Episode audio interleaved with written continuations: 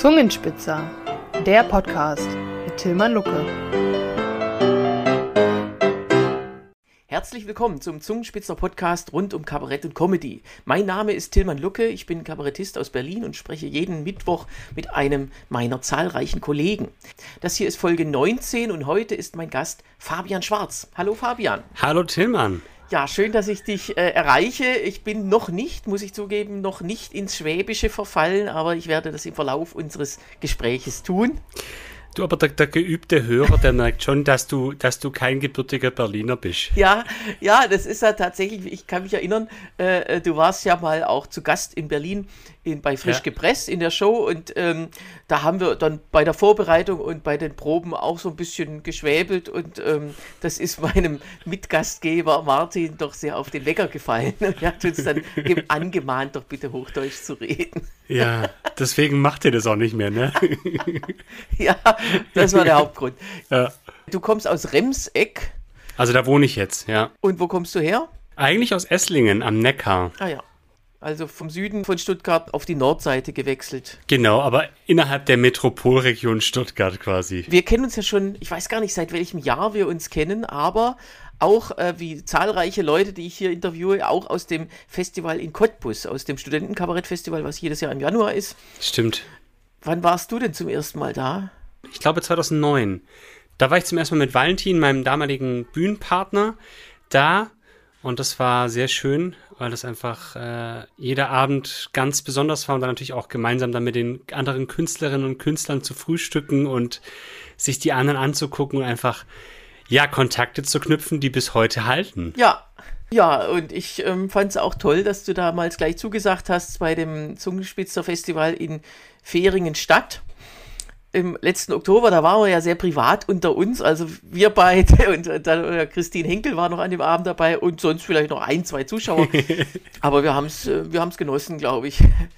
Ja, das war schön, das war sehr besonders und wir haben ja ohne Pause dann durchgemacht und nach bisschen mehr als einer Stunde waren wir auch schon fertig und dann mussten wir uns ja zwangsweise noch ein bisschen betrinken danach. Saßen wir noch zusammen ja. und das war... Ja, das, das ist auch immer Pflichtprogramm, also ich mache ja, wir machen ja kein Festival, äh, wo man dann hinterher einfach verschwindet, also das geht nicht. Das wird mit unterschrieben, ja. dass man hinterher noch was trinkt. Aber nochmal zu dir. Du warst erst im Duo unterwegs. War das auch dein, waren das auch deine ersten Berührungen mit der Bühne? Nee, meine ersten Berührungen mit der Bühne hatte ich wahrscheinlich wie viele, ganz klassisch eigentlich mit dem Schultheater. Also ich war in der Theater AG, erst Bühnentechniker, dann habe ich so eine kleine Nebenrolle bekommen, habe glaube ich auch schon Krippenspiel immer davor gemacht, weil es so Kirchengemeinde so äh, war ich der Herold, der verkündet hat, die Volkszählung, jeder muss in seinen Heimatort und so.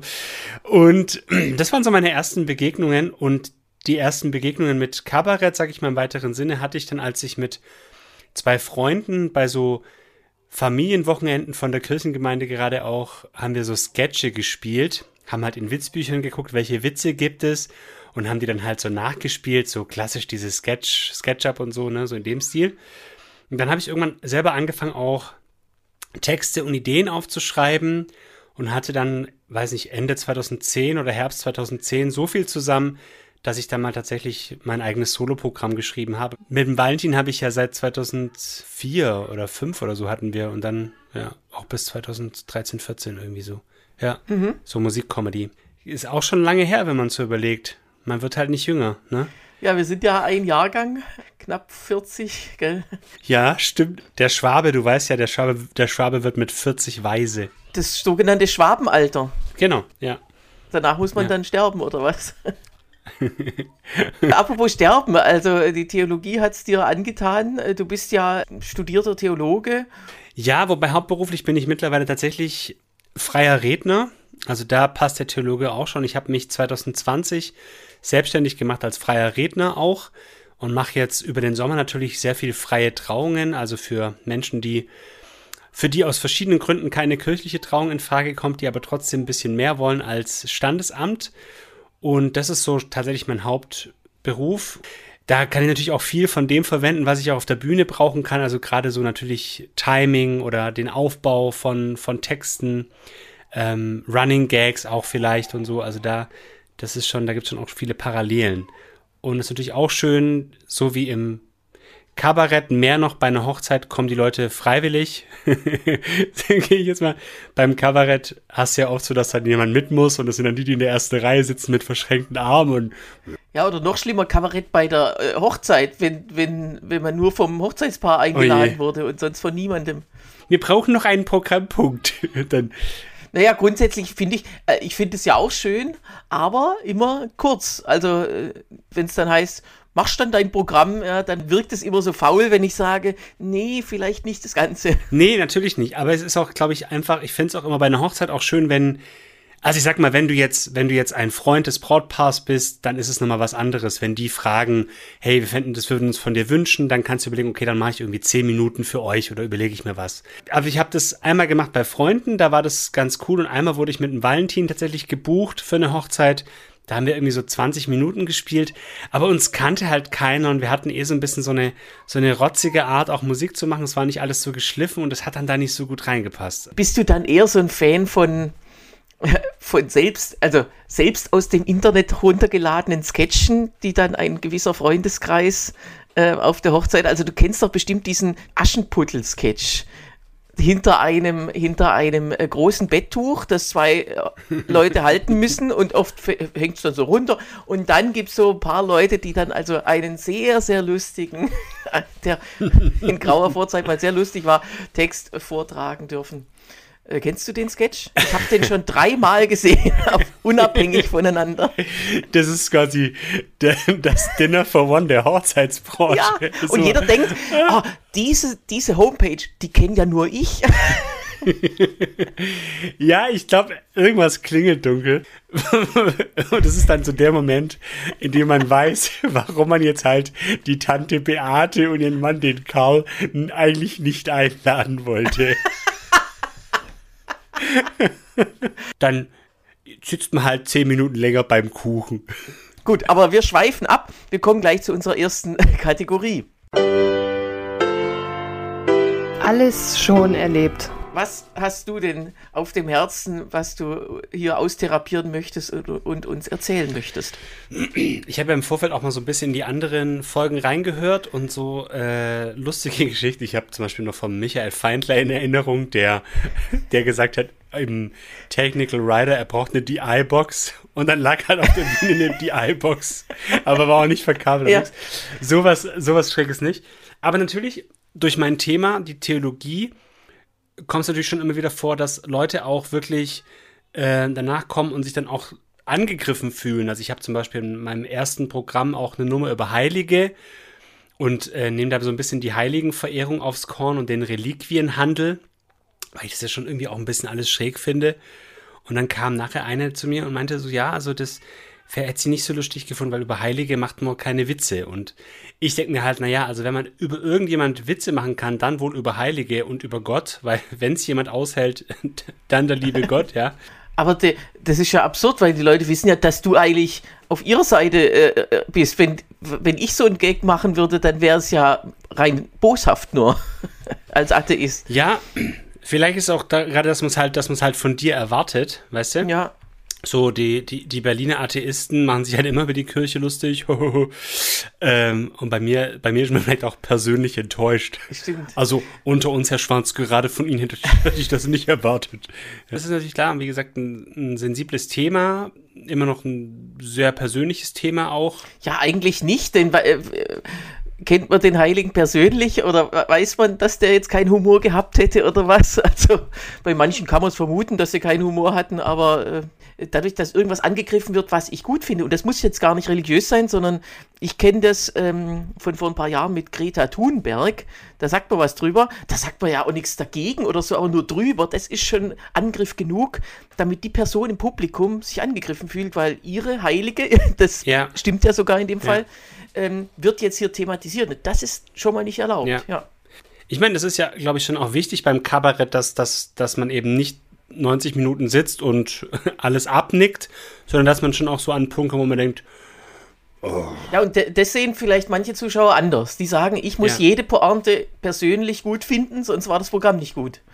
Ja. Äh, und da reicht eine, um quasi das ganze Wasser zu versalzen. Nee, zu verweinen. Nee, den Wein, Wei Wasser in den Wein gießen, so rum. Aber man kann es ja hinterher doch wieder weit verwandeln und dann ist wieder alles Wein. Ask Jesus for more details, ja. Deine letzte Premiere. Gibt es etwas, was du zuletzt, trotz deines inzwischen fast Schwabenalters, äh, zum ersten Mal erlebt hast? Also so ganz spontan fällt mir ein, ich habe tatsächlich vor ein paar Wochen, habe ich zum ersten Mal eine Rede geschrieben, also für, für ein Brautpaar und habe dabei äh, Alkohol getrunken, weil, aber das war tatsächlich auch, weil das Brautpaar, die sind, die haben sich in der Cocktailbar kennengelernt und ähm, der Cocktail war da auch ein Thema, die trinken einfach gerne Cocktails und dann dachte ich irgendwie so, ach komm, jetzt könntest du einfach mal gucken, wie das ist, so mit so einem Cocktail äh, so eine Rede zu schreiben. Und es hat auch gut geklappt. Ich meine, ich hatte einen und das war auch nur ein Aperol Spritz, ja. Also da kann man sich jetzt so streiten. Aber ich glaube, ich äh, finde es nach wie vor trotzdem ganz gut, einfach nüchternen Kopfes zu schreiben. Friedrich Schiller, der war ja ein bisschen ärmer, der konnte sich wahrscheinlich nicht so oft was zum Trinken leisten, aber der hatte ja einen faulen Apfel in der Schublade. Das hat, glaube ich, auch immer geholfen. Echt? Ja. Es gibt ja von Goethe ein Gedicht bei der Betrachtung von Schillers Schädel. Ja, das war sein Rauschmittel. bei, bei der Betrachtung von Schillers Moschtkopf. da gibt es ja verschiedene Tipps. Aber ich tatsächlich, also Alkohol, noch bin ich tatsächlich nicht so weit, dass ich Alkohol vor der Vorstellung oder auch während des Dichtens brauche. kann, kann sich ja auch mal ändern. Hast du, warst, du schon mal, warst du schon mal betrunken auf der Bühne? Das einzige Mal tatsächlich äh, bei der Derniere eines Theaterstücks in der Schultheater AG. Da war irgendwie so gute Stimmung, dass man da so ein bisschen mhm. zu viel gekippt hatte. Ja. Ansonsten ist es wirklich selten, dass ich auch mal vor der Vorstellung mal so, nur wenn es was zu feiern gibt, vielleicht ein Gas leckt, aber jetzt nicht ja. so, dass man es spürt. Also ja. das ist tatsächlich, ähm, äh, wenn der Zeitpunkt kommt, müsste man echt überlegen, ob das so sein soll. Ja, ja das stimmt. Prokrastinationstipp du bist ja nicht nur Kabarettist, nicht nur Redner, sondern auch Coach, Kursleiter und hast auch, machst auch demnächst wieder einen Kurs. Genau, ja, wir machen, mm, ich mache tatsächlich, also ich mache zum einen im November in Stuttgart was, das ist für alle 50 plus beim Landesverband Amateurtheater, aber ein größeres Projekt, das mache ich zusammen mit der Kollegin Fee Prembeck. Ähm, wir machen ein Seminar für junge Erwachsene. Und zwar werden wir an drei Wochenenden, die finden jeweils in Stuttgart statt mit Übernachtung, werden wir Kabarettnummern entwickeln rund um das Thema Glaube im weiteren Sinne, Themen, die junge Erwachsene bewegen, also Lebensthemen, was sind so meine Themen gerade im Leben, überlegen wir uns und entwickeln an diesen drei Wochenenden Kabarettnummern und bringen die dann auch zur Aufführung und zwar beim Katholikinnentag in Erfurt im Mai. Also das ist so ein, so ein größeres Projekt, wo ich mich schon sehr drauf freue. Und das ist was, wo ich auch Bock habe, weiter dran zu arbeiten und das weiter auszubauen. Ja. Mhm. Und ihr habt den Slot äh, beim Katholikentag mit diesem Programm dann. Das ist natürlich jetzt äh, für die, von Seiten des Katholikentags ein Risiko. Und das äh, findet statt in äh, Stuttgart, oder? Genau, wir haben drei Wochenenden, eins im Februar, eins im März, einem, eins im April. Und wir sind immer in der Jugendherberge Stuttgart-Bad Cannstatt. Und das wirklich Tolle ist, dass diese, dieses Seminar zu 100% gefördert wird von der katholischen Kirche in der Diözese Rottenburg-Stuttgart. Man kann ja über die Kirche sagen, was man will. Also kommt alle und es ist ja wirklich immer schwierig, wenn man jetzt denkt, vielleicht könnte ich auf die Bühne gehen, beruflich oder ich will es mal probieren, wo fange ich an? Und da ist so ein Kurs, also äh, ich mache ja manchmal auch sowas, aber äh, so ein Kurs ist tatsächlich immer ein guter Hinweis. Demnächst ist auch wieder Kabarettakademie. Ähm, äh, solche, solche Gelegenheiten kann man da ruhig nutzen und deswegen also toi toi toi für den Kurs und dann für den Kirchentag. Ja, vielen Dank Fabian, das war's schon wieder mit Folge 19 des Zungenspitzer Podcasts und ja, dann sehen wir uns bei irgendeiner Gelegenheit im Schwabenland mal wieder. Bis dann, tschüss. Danke Tillmann, bis dann, ciao. Und hier hört ihr an dieser Stelle in der nächsten Woche ein Gespräch mit Tobias Hengstmann. Hört doch überhaupt mal in ältere Folgen rein, vor allem die Rubrik Alles schon erlebt ist eigentlich bei allen Kolleginnen und Kollegen hörenswert. Von Michael Feindlers Waterloo auf der Bühne haben wir ja gerade kurz gehört. Neue Folgen des Zungenspitzer Podcasts gibt es jede Woche, 15 Minuten witzig, persönlich und kompakt und immer mittwochs. Anzuhören unter www.zungenspitzer.de-podcast oder auf allen guten Podcast-Plattformen. Ich war Tilman Lucke, Kabarettist aus Berlin und erwarte freudig Lob, Kritik, Gästevorschläge oder anderes, das mich gerne unter podcast.zungenspitzer.de erreicht. Bis zum nächsten Mal.